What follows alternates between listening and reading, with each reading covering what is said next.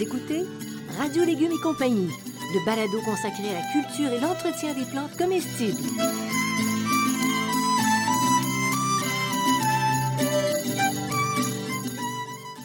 Laitue, Basilic, plantation, poivron, bleuets, pollinisation, haricots, arrosage, fraises, insectes ravageurs et maladies, concombres, fertilisation. Radio Légumes et compagnie, le balado qui vous dit tout pour cultiver et entretenir simplement les plantes comestibles de façon naturelle.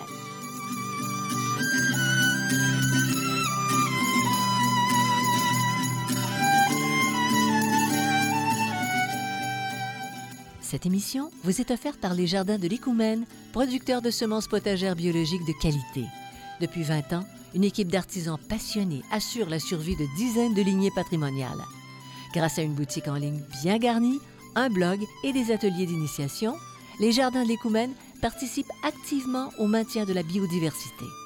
Visitez notre site web à écoumène.com ou découvrez nos semences dans un de nos 220 points de vente.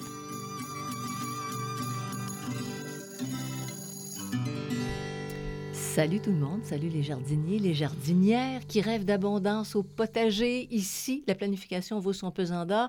Et on demande à Bertrand Dumont de nous guider. Ben oui. Ben oui, parce que là, euh, pesant d'or, pépite de vie, on parle de quoi aujourd'hui? Eh bien, ma chère Janine, nous parlons de semences aujourd'hui. Qu'on est concept. Tout commence par là en réalité. Dans le potager, c'est pas mal par là que ça commence.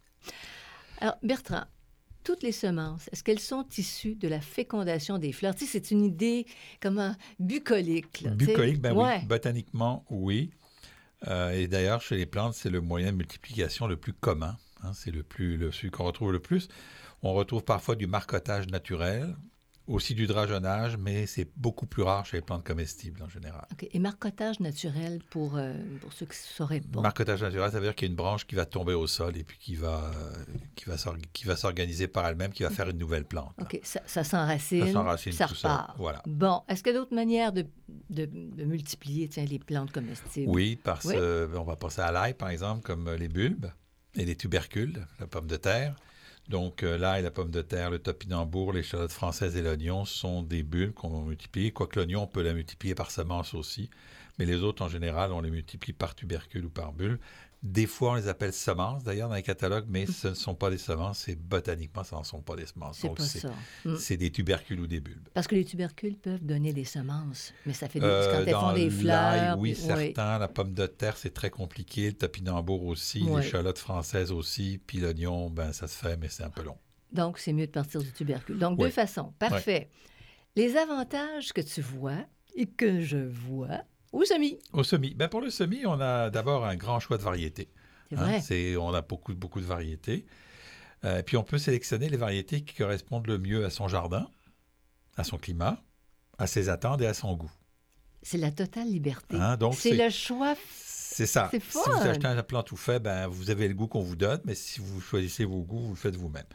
Donc, ça vous, ça vous permet aussi de gérer les dates de récolte, hein, parce qu'on peut faire des semis à différentes dates, de faire des économies. Hein, euh, C'est non général. négligeable. Oui, un sachet de semences de tomates, ça coûte 3 pièces et demi, vous en avez au moins pour 3 ans, donc une Ouais. pièce par année. Donc, c'est pas très cher. Et puis, ça vous permet aussi de produire des plantes euh, 100% biologiques.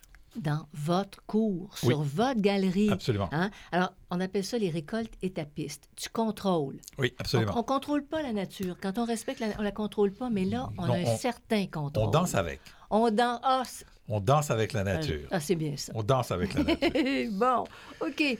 Les inconvénients, parce qu'il faut quand même noter Oui, que c'est moins simple que quand tu vas chercher ton pot à la jardinerie. Effectivement. Donc, à l'intérieur, c'est le manque de place. hein. Il faut avoir la place pour le faire. Mais tu sais quoi, Bertrand?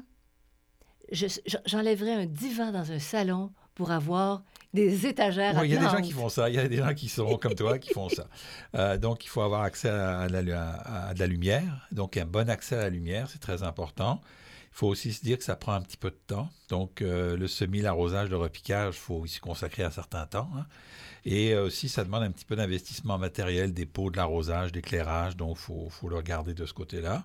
Ça nécessite une bonne connaissance du calendrier des semis. Ça, c'est important. Oui, mais c'est pas un gros problème. Il y a des, il y a Non, non. des livres qui, qui on peut, il y a des Mais- sites même qui l'indiquent. Oui, hein? mais il faut faire attention. Ouais. Il faut bien prendre ici euh, des, euh, des calendriers de semis québécois. parce que c'est pas les mêmes qu'en France. Ça, c'est une Donc ça, c'est précision. une petite précision. Et puis, il faut euh, bien identifier les conditions extérieures au moment de la plantation. Là. On en a déjà parlé dans d'autres balados de la plantation. Donc, faut, faut- quand on va sortir les plants, il ne faut pas les sortir trop tôt non plus. Puis, il faut éviter de les sortir, les rentrer trois fois. Là, c'est un peu compliqué. Donc, euh, ça, c'est aussi important. Et Bertrand, les sachets. Oui. Ça, c'est c'est le bonheur. Tu, sais, tu vas à la jardinerie, tu vois les, les- les sachets de plantes, tu vas dans un catalogue. tu- Bon. Mais il faut les garder, si jamais, ces sachets. si jamais par hasard il y avait une pandémie quelque part qui Oh, se promenait, on ne sait jamais ce qui peut arriver. Ouais. hein, ben, on peut aussi commander par Internet. oui, aussi, voilà. On ne sait jamais, ça peut arriver des Ah. pandémies. hein. OK, mais les sachets sont très importants, Bertrand. Oui. Il y a une mine d'informations sur nos sachets de semences. Dis-nous ça. La première information qui est importante, c'est l'année de la récolte. On va y revenir tout à l'heure avec la durée germinative. Retenez ça, l'année de la récolte. L'autre, c'est la date approximative de semis qu'on devra avoir. La profondeur des graines, c'est très important aussi. La profondeur des graines, qu'est-ce que tu veux dire C'est-à-dire que chaque graine n'a pas la même profondeur. Et plus la graine est petite, moins on, met- on la recouvre de sol. Et plus elle est grosse, plus on la met profond. OK? Puis tu vas en parler tout à l'heure. Il y a quelques, quelques plantes qui n'ont pas besoin d'être, qui ne sont pas recouvertes parce qu'elles ont besoin de lumière pour germer. Donc, tu les mets en surface de ta terre. En surface. Le nombre de jours de levée, hein, ça prend. Vous avez de la, de la laitue qui prend euh, trois jours, puis vous avez du panais qui peut prendre jusqu'à 21 jours. Ouais. Donc, si vous dites je mon panais puis j'attends que ça revienne, ben ça marchera pas. Hein, c'est, ça fonctionnera pas. Donc, patience. Patience. Patience, puis ça fonctionne. C'est ça. Euh, le nombre de jours de levée, donc je viens de vous le dire, la température Température, du sol. oui, c'est important, Euh, ça. Pour le semis, c'est très important. Vous avez des variétés qui demandent beaucoup de, de température de sol euh, élevée. Mettons les poivrons, c'est 20 degrés, alors que d'autres, les laitues, moi je l'ai essayé, la laitue avec un tapis chauffant, ben, ça va moins bien lever, la, la levée va être plus longue. Besoin d'une terre plus fraîche. Donc, une terre plus fraîche. La distance sur et entre les rangs pour la variété qu'on vous donne. Le nombre de jours à maturité. Je vais revenir aussi tout à l'heure sur le nombre de jours à maturité. La- le nombre de graines, la quantité de graines. Puis, euh, si ce n'est pas disponible sur le sachet, ça devrait être au moins disponible sur le site web de l'entreprise. Puis il faut le consulter. C'est- Oui, c'est- ça c'est nous des données aide. importantes. Ben oui. C'est des données importantes. Et peux-tu nous expliquer les différences? Bon, il y a différents types de semences. Oui. Il y a les semences qui sont nues, il y en a d'autres qui sont traitées, puis il y en a d'autres qui sont enrobées. Eh bien, les semences nues, ben, c'est c'est- c'est celles qui sont vendues sans autre forme de préparation que de l'enlèvement des puretés. C'est le, les sont donc nues au naturel. Au naturel. Ce qu'on récolte, ce qu'on conserve. Ce qu'on conserve. Quand on, les, se- les semences C'est qu'on conserve de notre C'est potager, comme nous quand nous sommes nus, nous sommes au naturel. c'est naturel. À sa plus simple expression. Ça a sa plus simple expression. Ah, voilà. Traité, c'est qu'on a ajouté des insecticides ou des fongicides pour prévenir des problèmes de germination. Euh, heureusement, c'est rarement à faire aux jardiniers amateurs. C'est habituellement euh, c'est, le problème justement des, des- des grandes compagnies. Puis on devrait les bannir parce que ça entraîne de nombreux problèmes environnementaux. Et aujourd'hui, on n'est pas sûr qu'en réalité, il y a tant d'avantages que ça. Là, on les remet beaucoup en cause. Et il y a aussi ce qu'on appelle les, semis, les semences enrobées, qui sont, elles, recouvertes euh, d'argile et qui plus faciles à manipuler, qui ont un taux de réussite qui sont plus élevés. Donc, c'est juste de l'argile qui recouvre pour faciliter la, la, la levée, la levée de la plante. Bon, alors, il n'y a rien de dangereux. Ce n'est pas un produit chimique Non. qu'on aura. Non. Alors, ça, c'est vraiment nu ou celui-ci, enrobé. enrobé, c'est ça.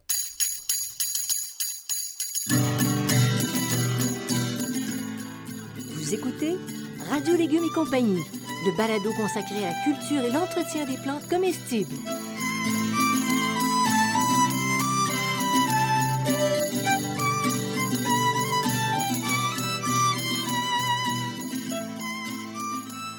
Connaissez-vous le biochar? Il s'agit d'un amendement très spécial qui piège efficacement les nutriments, retient l'eau dans le sol et favorise le maintien des micro-organismes indispensables à un sol vivant. Les jardins de l'Écoumène vous proposent aujourd'hui ce produit considéré comme le chanon manquant de la fertilité des sols. Le biochar permet de créer des écosystèmes où l'équilibre entre végétaux, sols et micro-organismes est idéal. Pour en apprendre plus sur le biochar, visitez le site web écoumène.com.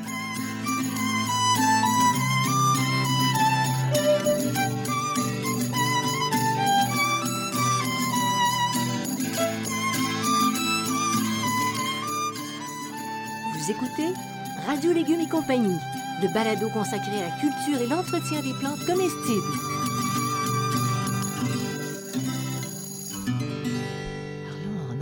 données ben, qui concernent, les gens s'intéressent à ça, hein. la différence qu'il y a entre les variétés à pollinisation libre, Oui. les hybrides, un hybride F1, puis les OGM, je l'ai dit entre guillemets, j'aime même pas le prononcer. Bon, elle n'aime pas, pas le prononcer. Donc, euh, la, pollinisation, la pollinisation libre, il faut le dire, c'est une plante qui a été croisée ou bridée naturellement ou par les horticulteurs. Et quand on va la multiplier, les caractéristiques sont identiques à, celle du plan, à celle du plan mère. OK? Donc, on va semer des tomates euh, Savignac et on va obtenir des tomates Savignac. C'est aussi simple que ça. Donc, elles peuvent être soit issues de la sélection artificielle. Donc, on va choisir les plus beaux plants qui, qui- au fur et à mesure dans ces, dans ces plantes Ils, sont repérés et on va les reproduire. C'est ce qu'on a fait depuis des millénaires.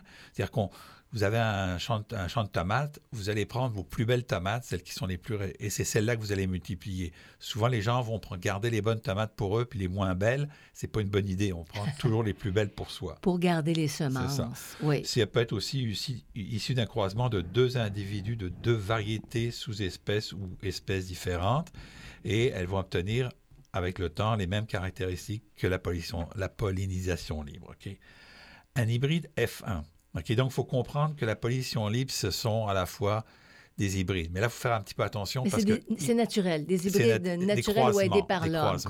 Il faut faire attention parce que euh, les Anglais vont utiliser le mot hybride pour hybride F1, alors que nous, on marque hybride F1 ou pollinisation. Euh, c'est un peu compliqué avec le, le- le côté anglais. C'est parce que nous, on fait de la F1, de la course. La course, c'est ça. Donc, la F1, c'est un croisement de deux variétés sélectionnées séparément pour plusieurs, euh, pour, sur plusieurs générations et qu'on utilise pour certaines cari- caractéristiques. Pour obtenir un F1, il faut recroiser les plans originaux chaque année. Donc, c'est ça qui est compliqué avec la F1, c'est qu'on prend les plans puis on les recroise chaque année, on refait les choses. Et les OGM, donc les Oh! organismes génétiquement Oh! modifiés, on a carrément modifié le bagage génétique, on l'a altéré par des interventions humaines. C'est-à-dire que c'est pas juste de l'hybridation, c'est qu'on a pris les gènes puis on a joué dans les gènes. qu'on OK? trafique. C'est trafiqué. C'est trafiqué. Il faut acheter les, les graines chaque année. Mais il faut savoir une chose, c'est qu'il n'y a pas d'OGM commercial, euh, commercialisé pour la culture pour le grand public. C'est juste, euh, bon, les grandes surfaces. grand- Ce n'est pas les grandes surfaces, les grandes la- cultures. Les grandes cultures agricoles. Donc ça, c'est ça, c'est euh, comme ça qu'on on, on le sépare. Donc il y en a dans tous les catalogues, on dit non OGM, non OGM, mais en réalité, il n'y a pas de graines OGM vraiment disponibles pour le grand public parce que il y a des licences et tout ça, donc on ne le donne pas au grand public. OK, mais les grandes cultures, par contre, ça, ça leur coûte cher de se les. Oui, procurer, c'est ça. Bon. Alors, obtenir une variété à pollinisation libre, Bertrand, comment on fait ça? Ben D'abord, on, on va peut-être vous étonner, mais on passe par une F1. On n'a pas le choix. On passe par une F1. Puis cette F1-là, cette F1-là, on va l'auto-féconder pendant 5 à 15 générations. Sur 15 générations. Ça peut prendre combien de temps, ça? Ça peut prendre de 5 à 15 ans. 5 à 15 ans? Tu Oui. dis Parce qu'une plante pourrait... C'est une génération par saison, Une point. génération par saison. On Tandis que pourrait- si t'es au Mexique, tu as des temps Bon, de tu culture... pourrais le faire plus, plus, rapidement, mais ah bon, hum. c'est 5 à 15 générations. Tout ça dépend des plantes. Et on va obtenir ce qu'on appelle une variété stable, fixe ou à pollinisation libre. Mais on passe toujours par un F1, puis une fois qu'on a re... Au, lieu de repartir tout le temps du F1, on va, on va commencer à auto-féconder, là je ne rentrerai pas dans les détails, pendant 5 à 15 générations, et là on va obtenir une variété fixe.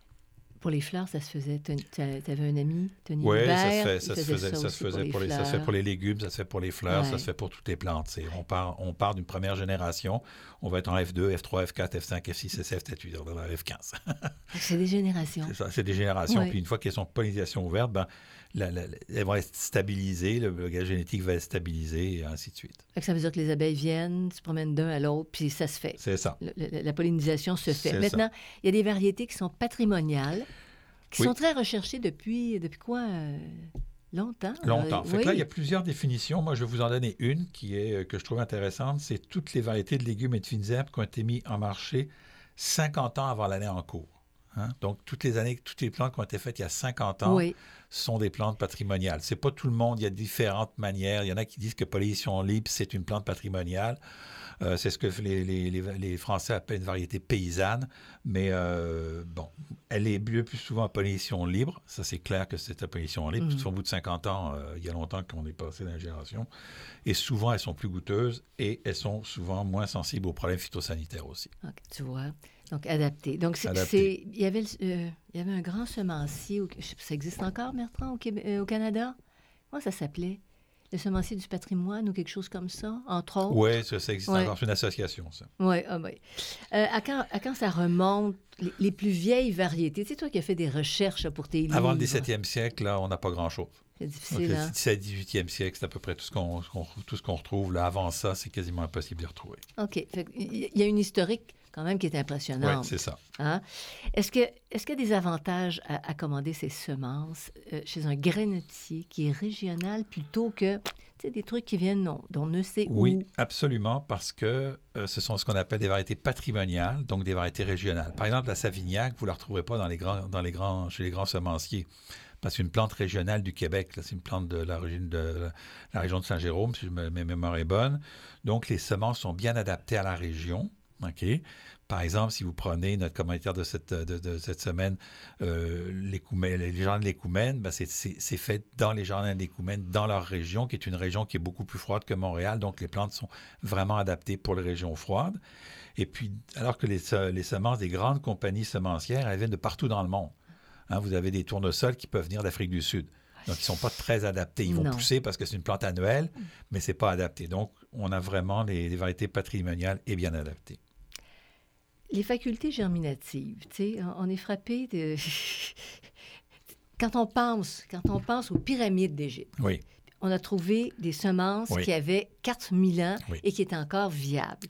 Tu sais, ça impressionne, viable, ça on va être, frappe viable, l'imaginaire. viable- viable, on va être honnête, là. Oui. Heureusement, heureusement qu'on a des techniques aujourd'hui euh, de pointe, parce qu'on n'était pas... Si vous pensez qu'on a pris la graine, qu'on l'a mis en terre, puis qu'elle a poussé, oubliez Ah, ça. c'est pas ça. C'est pas tout à fait ça, OK? Bon. C'est plutôt qu'on a prélevé de l'ADN, on a été capable de multiplier à partir d'ADN. Ça a Donc- été très compliqué. Donc l'ADN n'était pas détérioré. C'est ça. On Il peut y a des parties qui n'étaient pas détériorées, mais on n'était pas tout à fait. Donc, qu'est-ce que la, la faculté germinative, on l'appelle aussi durée germinative ou durée de vie, c'est la capacité des semences à germer.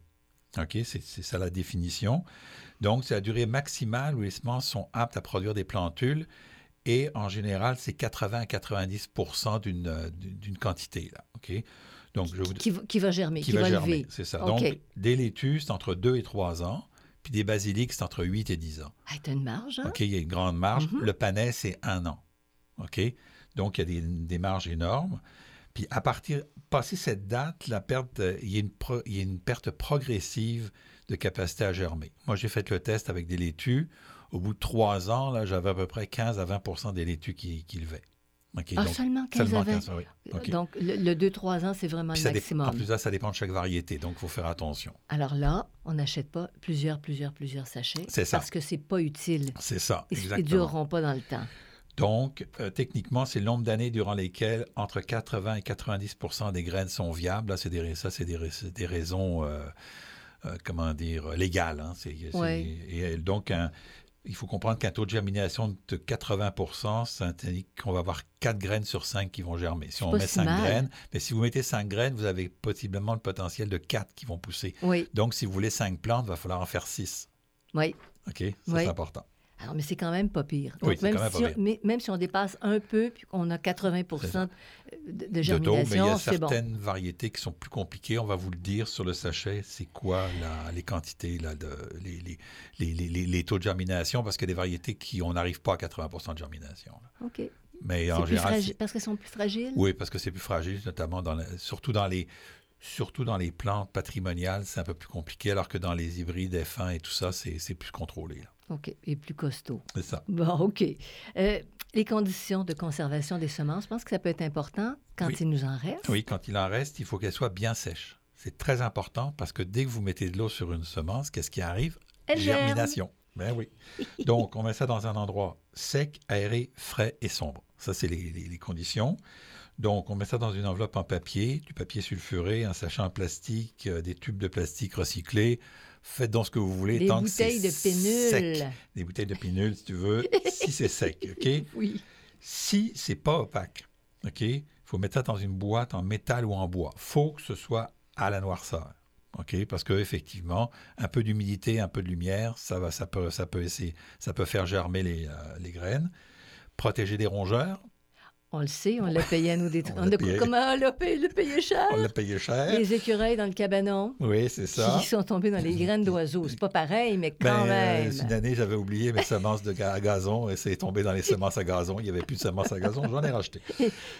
Oui. Si on les met au réfrigérateur, il faut mettre des sachets, des sachets de silice afin de chasser l'humidité, parce qu'il y a de l'humidité dans le congélateur, dans le réfrigérateur. Ça, on trouve ça dans des boîtes de chaussures parfois. c'est ça, hein? ça, Alors, on les conserve. Puis c'est aussi possible de congeler les semences. OK, ça marche très bien, là. C'est une manière de, de- de- les congeler, mais il faut les décongeler avant de les mettre en terre. C'est-tu en Norvège où ils Oui. ont euh, un réservoir de semences mondiales? c'est ça. Ah, C'est en Norvège. Hein? Norvège. Mais ils ont commencé déjà à avoir des problèmes. Mais ça, c'est pas histoire. vrai. Ben oui, parce qu'il y, a eu des- il y a- il y a eu des inondations. Et finalement, avec le réchauffement climatique, c'est moins froid qu'ils pensaient. Mais quand ils ont conçu le projet, c'était parfait. C'était parfait. Il n'y avait pas encore des dérèglements aussi non, majeurs. pensaient pas.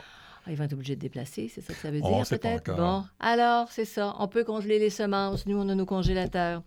Est-ce qu'on devrait faire des tests de germination? Tu ferais ça, toi? Moi, j'ai toujours trouvé que c'était totalement inutile. On en Ouais. voit sur Internet, tout le monde fait des tests Ouais. de germination. Moi, je vais vous donner mon truc. Si la levée des semences est rapide, on sème, puis on voit ce qui arrive. Si ça marche pas, on recommence. Et puis, si la germination est lente, ben, on avance le semis de quelques jours. Puis, si ça lève pas, ben, on recommence. Moi, tant qu'à faire un, un- un test de semis, puis de repartir, puis de recommencer, puis Ouais. de faire ça sur une feuille de papier, ça m'intéresse pas, donc j'en fais pas. Tu es un homme organisé. Ça, je le sais. J'essaye. Euh, germination lente. Quand, oui, quand la on, avance, on, avance, est on avance le semis. C'est ça que tu fais, C'est ça hein? qu'on fait, oui, c'est ça. OK. ça. Alors, pourquoi semer plus que les besoins? On sème plus que les besoins. Ben, à cause du fameux taux de germination, qui n'est jamais de 100% OK, qui est toujours en général autour de 80 à 90% Donc, si vous, si vous, semez, si vous, si vous semez 115 graines, vous allez obtenir 100 plants. Donc, si vous, semez, si vous voulez 100 plants, il faut semer 115 graines. Sans ça, vous allez obtenir 90 plants. Mais là, on parle, tu sais, de, de potager dans nos cours, dans Non, nos je- galeries. Non, non, mais c'est ça. Mais la, la comparaison est bonne. Mais, c'est, mais, la mais là, comparaison je est donne, bonne. je, donne, je donne en gros, mais si, Oui. vous, si, si vous voulez trois plants puis vous en semez trois, ben vous aurez peut-être juste deux. Fait qu'il va vous en manquer un. Dans- sur, sur une petite quantité, c'est encore pire. là. Et puis pour le choix aussi. Tu- toi, tu fais une sélection des ça. euh, levées. C'est ça. Puis après ça, tous les plants sont pas viables. hein. Donc, il y en a qui devraient être supprimés parce qu'ils sont trop petits. Ça, j'ai appris ça dans la première année de la première journée de mon cours d'horticulture. Toute, plante qui n'est pas viable à long terme, ça sert à rien de la garder. Vous allez travailler très fort et finalement, elle va jamais donner de résultat. C'est la nature, c'est comme ça. Il y en a qui sont plus forts, qui sont moins forts. Donc, nous, ce qu'on fait, les horticulteurs, c'est qu'on supprime les trop petits, les trop frêles, les trop jétifs. Ils vont jamais donner de bons résultats. On va travailler très fort, puis ils vont jamais donner de bons résultats. On en fait un peu plus, on trie et on repique. on- on- et au moment du repiquage ou de la transplantation, il risque aussi d'y avoir de la mortalité. Tout le monde a déjà acheté des- dans, dans le temps des boîtes de- des- des boîtes de- d'annuels ou des boîtes de légumes où est-ce qu'il supposé y en avoir 12, puis en fin de compte, il y en a juste 11 parce qu'il y en a un qui est mort. C'est donc c'est comme ça. Donc, on sème en général de 25 à 30% de plus de graines que le nombre souhaité pour avoir les plus gros plants. Tout ça se tient, c'est logique, c'est parfait.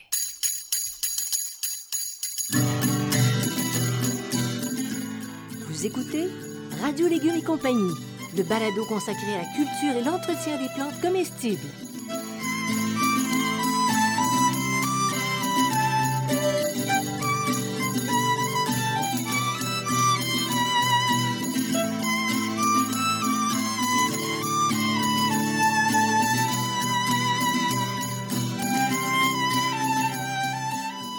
Le potager urbain facile et naturel, potager en pot, le jardin fruitier facile et naturel et potager productif. Retrouvez les livres de Bertrand Dumont en format papier en librairie et sous forme numérique sur le web.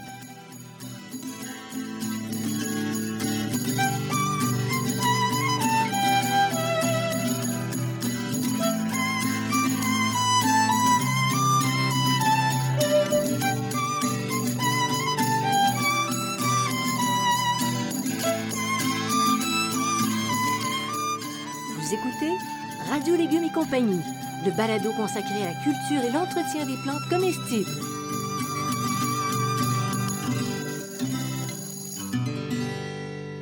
Comment on, arrive question à définir le nombre de jours pour qu'un plant arrive à maturité? Comment ils arrivent à... Bien, tout simplement, c'est les obtenteurs de nouvelles variétés ou les semenciers qui le calculent. C'est eux qui, c'est leur travail de le calculer.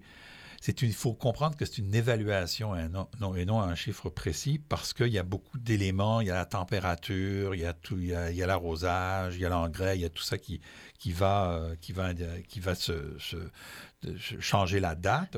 Donc, c'est une approximation. du nombre de mais jours. assez proche. C'est ça, c'est assez proche. Du nombre de jours où une plante, on obtient en général le plus gros de la récolte, hein, le maximum de la récolte. C'est-à-dire, ça peut commencer un petit peu avant puis finir un petit peu après.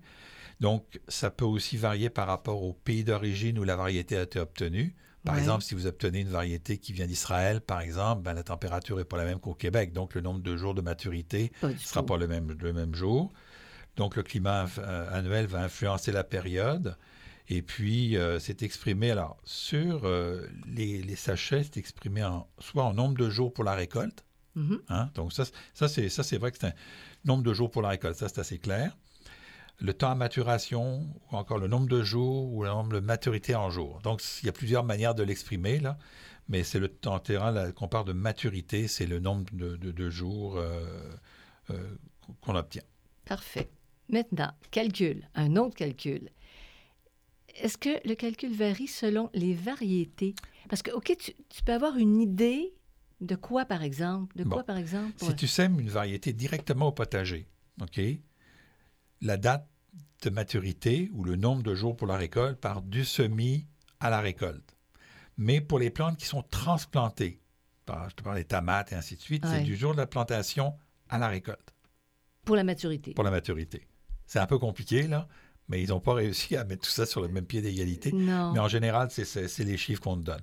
Certains, certains semenciers vont te donner du, du semis à la récolte, puis d'autres, c'est la transplantation à la récolte. Fait qu'il faut jouer un petit peu avec ça. Là. Mais de toute façon, vous savez, les tomates, là, en général, c'est le 14 juillet qu'on commence à manger les tomates au Québec, à peu près où est-ce qu'on partout où est-ce qu'on se au Québec. Peu hein. importe, là, c'est toujours, euh, c'est toujours à peu près ça. Alors pourquoi toutes les variétés d'un même légume n'atteignent pas la maturité en même temps? Puis peux-tu nous donner des exemples? Ben, c'est pareil, c'est tout simplement pour étaler les récoltes dans le temps de variété. Par exemple, si vous avez, vous avez des poivrons, vous avez des poivrons hâtifs, vous avez des poivrons tardifs ou des poivrons de saison, ben les poivrons hâtifs vont être peut-être dix jours avant les poivrons de saison. Si vous avez, si vous avez des, euh, des plants de poivrons, ben vous, si vous avez tous vos poivrons en même temps, ben vous ne savez plus quoi faire de vos poivrons. Si vous avez toutes vos tomates en même temps, c'est pour ça qu'il y a des tomates qui sont plus hâtives, moins hâtives. À un moment donné, tout se rattrape. Et donc, c'est... Euh, euh, c'est que on se retrouve avec des plantes qui, on, a toute la récolte en même temps. Et donc, les, semenciers vont, vont, faire des variétés avec des, temps de maturation différents pour que le producteur puisse étaler dans le temps. OK, si on a toutes les tomates en même temps, d'abord le prix chute, hein, et aussi, et aussi parce que toutes les plantes n'ont pas la même dimension un gros fruit un petit fruit vont pas arriver à maturité en même temps. C'est travaillé de plus en plus. Avant, on parlait moins de ça. Oui. Hein? Non, non, non, c'est très vieux. C'est très vieux. C'est très vieux, on n'en parlait pas parce qu'on savait, mais en, pays nordique, tu as moins de temps, mais tu peux faire hâtif. moi, je prends les vieux, les vieux livres que j'ai lus pour, me, pour euh, rédiger Étonnante Histoire. Puis euh, là-dedans, on parle de, on parle de, on parle même de, de hâtif, de saison, de mi-saison, de tardif, de très tardif. C'était, parce qu'à l'époque, c'était encore pire à l'époque, parce qu'ils n'avaient pas la chaîne du froid. Ils n'avaient pas la chaîne du froid, non, Aujourd'hui, on peut mettre ça dans le réfrigérateur puis arrêter la maturation. Oui. Mais à l'époque, euh, au 19e, au début du 20e siècle, il n'y avait pas ces systèmes-là. Donc, pour le maraîcher, plus il pouvait étendre sa, il pouvait étendre sa, sa période de, de, de, de cueillette, mieux c'était. Parce que s'il se retrouvait que mm. toutes ces tomates arrivaient la même semaine, il fallait qu'il vende toutes ces tomates la même semaine. Ça. Mais tout le monde arrivait avec des tomates la même semaine. Donc, les prix s'effondraient. Les prix s'effondraient, puis tout le monde ne pouvait pas manger que des tomates la même semaine. Mais tu dis ça, tu dis ça, puis vois-tu, ça, permis ça me ramène à W.H. Perron. Il avait publié une Bible. Oui. Hein? Puis c'est ça, effectivement, tu as raison. Il parlait autant pour les fleurs que pour les légumes. Ben, pour les fleurs, c'est moins, ouais, pour les fleurs, c'est moins grave, mais pour les légumes, ouais. euh, c'est important aussi. Pour les fruits, c'est moins important, mais pour les légumes, c'est très, très important. Et dans les vieux catalogues de Villemorin de 1860, là, il y a toujours les variétés hâtives et les variétés tardives, tout le temps, tout le temps. Donc, c'est vraiment quelque chose que les jardiniers utilisent. C'est étapiste. étapiste. Hein? c'est Bon. ça. Alors, graines de légumes, de fines herbes, est-ce qu'ils ont besoin de lumière au moment de la germination? Euh, non, dans la majorité des cas. Tout simplement parce que les graines vont être enterrées. OK, donc, les graines qu'on va enterrer, elles n'ont pas besoin de lumière. Donc, on les recouvre plus ou moins, et ça, ça va aider, les, euh, ça, ça va aider l'accès à l'humidité. Les exceptions, cerises de terre, les laitues, les chicorées, les basiliques, les ciboulettes, la marjolaine, la mélisse officinale, qui est encore plus compliquée là, parce qu'elle elle doit être refroidie par l'hiver, l'origan, la sarriette et le thym. Tout ça, c'est des variétés que si vous les mettez, si vous les mettez à la noirceur, vont, vont, Marche pas. vont- vont pas marcher. Il faut, là, vous pouvez les mettre sous vos néons allumés. Puis tu les déposes, ils les déposent sur le terreau. On les pose hein? directement sur le terreau, puis on met ça sous les néons. Si, vous, si euh, quand vous faites des semis, vous avez des néons, puis que vous n'avez pas besoin de les allumer, vous pouvez les laisser éteindre. Mais il faut bien suivre. Dès que vous allez voir les petites pousses sorties, là, il faudra les allumer pour, pas, pour, euh, pour que la, la chlorophylle puisse partir. Bon, alors, sous question. Oui. Ceux qui reposent sur le, le terreau comme ça, Oui. les exceptions, est-ce que tu dois les, bru- les brumiser, mettre de la- un peu de vapeur beaucoup plus régulièrement Non. que les autres? Non. Quelle que soit la semence, il faut toujours que le sol, le- le sol soit humide. C'est la condition sine qua non pour qu'une une graine Oui. germe, c'est l'humidité. Mais ça s'assèche beaucoup plus rapidement, la surface du terreau. C'est pour ça que je dis ça. Bon, euh, donc, ouais, peut-être un peu plus là. plus de mais on dev- euh, Moi, je, je, je- quand j'ai des semis, je, je vais les voir tous les jours et je remets un petit peu d'eau tous les jours s'il faut. Que, Ça, c'est de l'amour, monsieur. que- que ce soit en fond, profond, pas profond, c'est toujours de l'humidité. Ben, Bertrand, c'est pas pire. On est passé au travers de toute la matière organique. C'est tout pour aujourd'hui. On vous invite à nous suivre. Vous allez sur la page radiolégumes.com. Vous cliquez sur, sur la case parce que les gens ne voyaient pas. Oui, C'est subscribe. ouais, c'est ça. Vous cliquez là-dessus. Puis là, vous êtes informé de toutes les parutions. Vous n'hésitez pas à écouter nos autres balados disponibles. C'est 24 heures sur 24, 7 jours sur 7. Donc, toute l'année. Merci. Merci. à- Euh, le- le- les- les jardins de l'Écoumène. Oui, les jardins d'Écoumène. d'Écoumène. Un semencier de chez nous. Oui, bien de chez nous. Et euh, Xavier Gervais-Dumont pour la musique. Charles Gervais-Dumont pour l'assistance technique.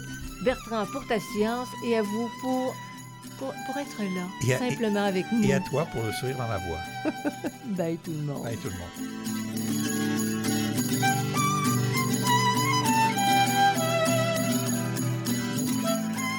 Écoutez Radio Légumes et compagnie, le balado consacré à la culture et l'entretien des plantes comestibles.